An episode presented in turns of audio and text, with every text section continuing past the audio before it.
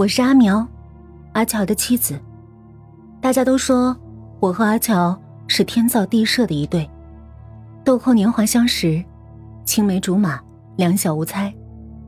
我们走过了激狂的青春岁月，走向了婚姻的殿堂。今年我三十二岁，今天是我们十周年的结婚纪念日。我还要和你分享一件天大的喜事儿，不久前，我们彩票中奖了，税后九百多万，大家都夸阿乔是个好男人，顾家重情，都是这奖金啊，估计是老天爷给男人的奖励，也是对我们爱情的祝福。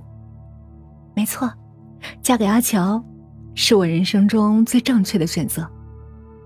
阿乔知道我一直向往西班牙，就提出了移民的打算，反正。我从小都是由外婆抚养长大的，在前年他父母又不幸去世了，我俩在国内也没有多少亲人，还不如去国外发展。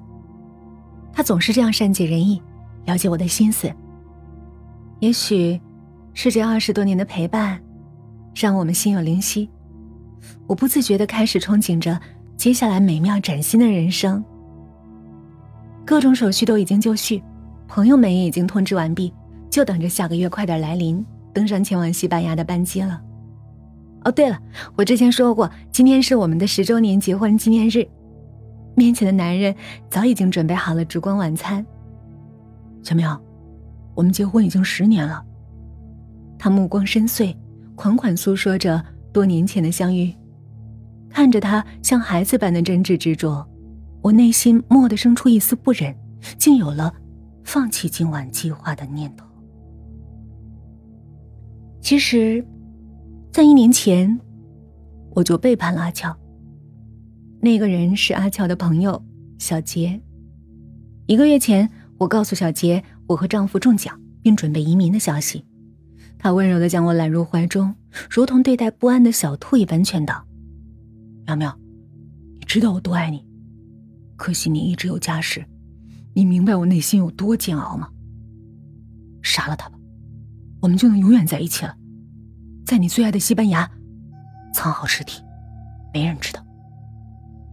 两天的挣扎后，我妥协了，因为比起阿乔，我更加迷恋小杰的年轻气息。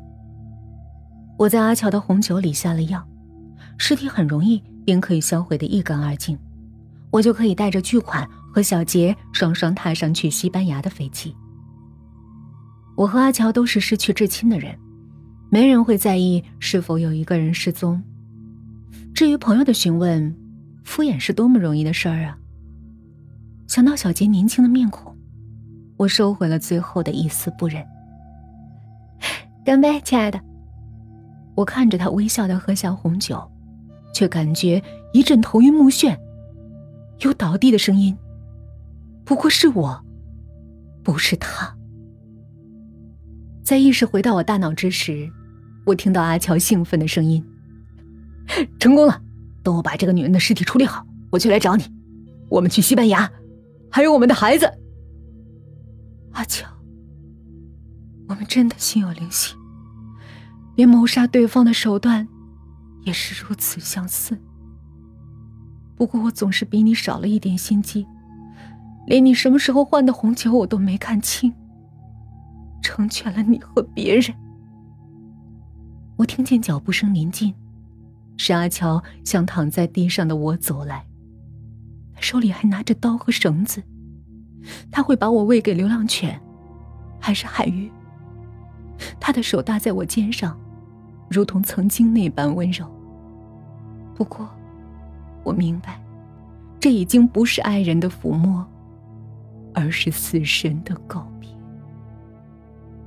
我的手一向脱落在身侧的高跟鞋，睁开眼，抓住鞋尖猛然用鞋跟向他的后脑勺砸去。阿乔没有料到我已经醒来，这一袭击让他措手不及，吃痛之下睁圆了双眼，面色狰狞的向我扑来，手中唯一的武器高跟鞋也被他一手打落，穿过窗户消失在我的视野。他用双手掐住我的脖子，他曾经赞美过无数次的纤细脖颈，我觉得呼吸越来越困难。阿乔的脸越来越模糊，四处张我的双手渐渐无力。我听到了灵魂与肉体分离的声音。我的灵魂飘起，看见窗外楼下围了一大群人，看见阿乔对着电话那头焦急的说着什么，看见街道远方有救护车和警车呼啸而来，看见阿乔听到警铃后慌张的神情。他们是来救我的吗？没人知道我死在丈夫手里。况且，谁能救一个死人？阿乔以为警察来抓他，吓得夺门而逃，却被在楼下勘察什么的警察抓个正着。我想，很快就有人来为我收尸了。但楼下究竟发生了什么呢？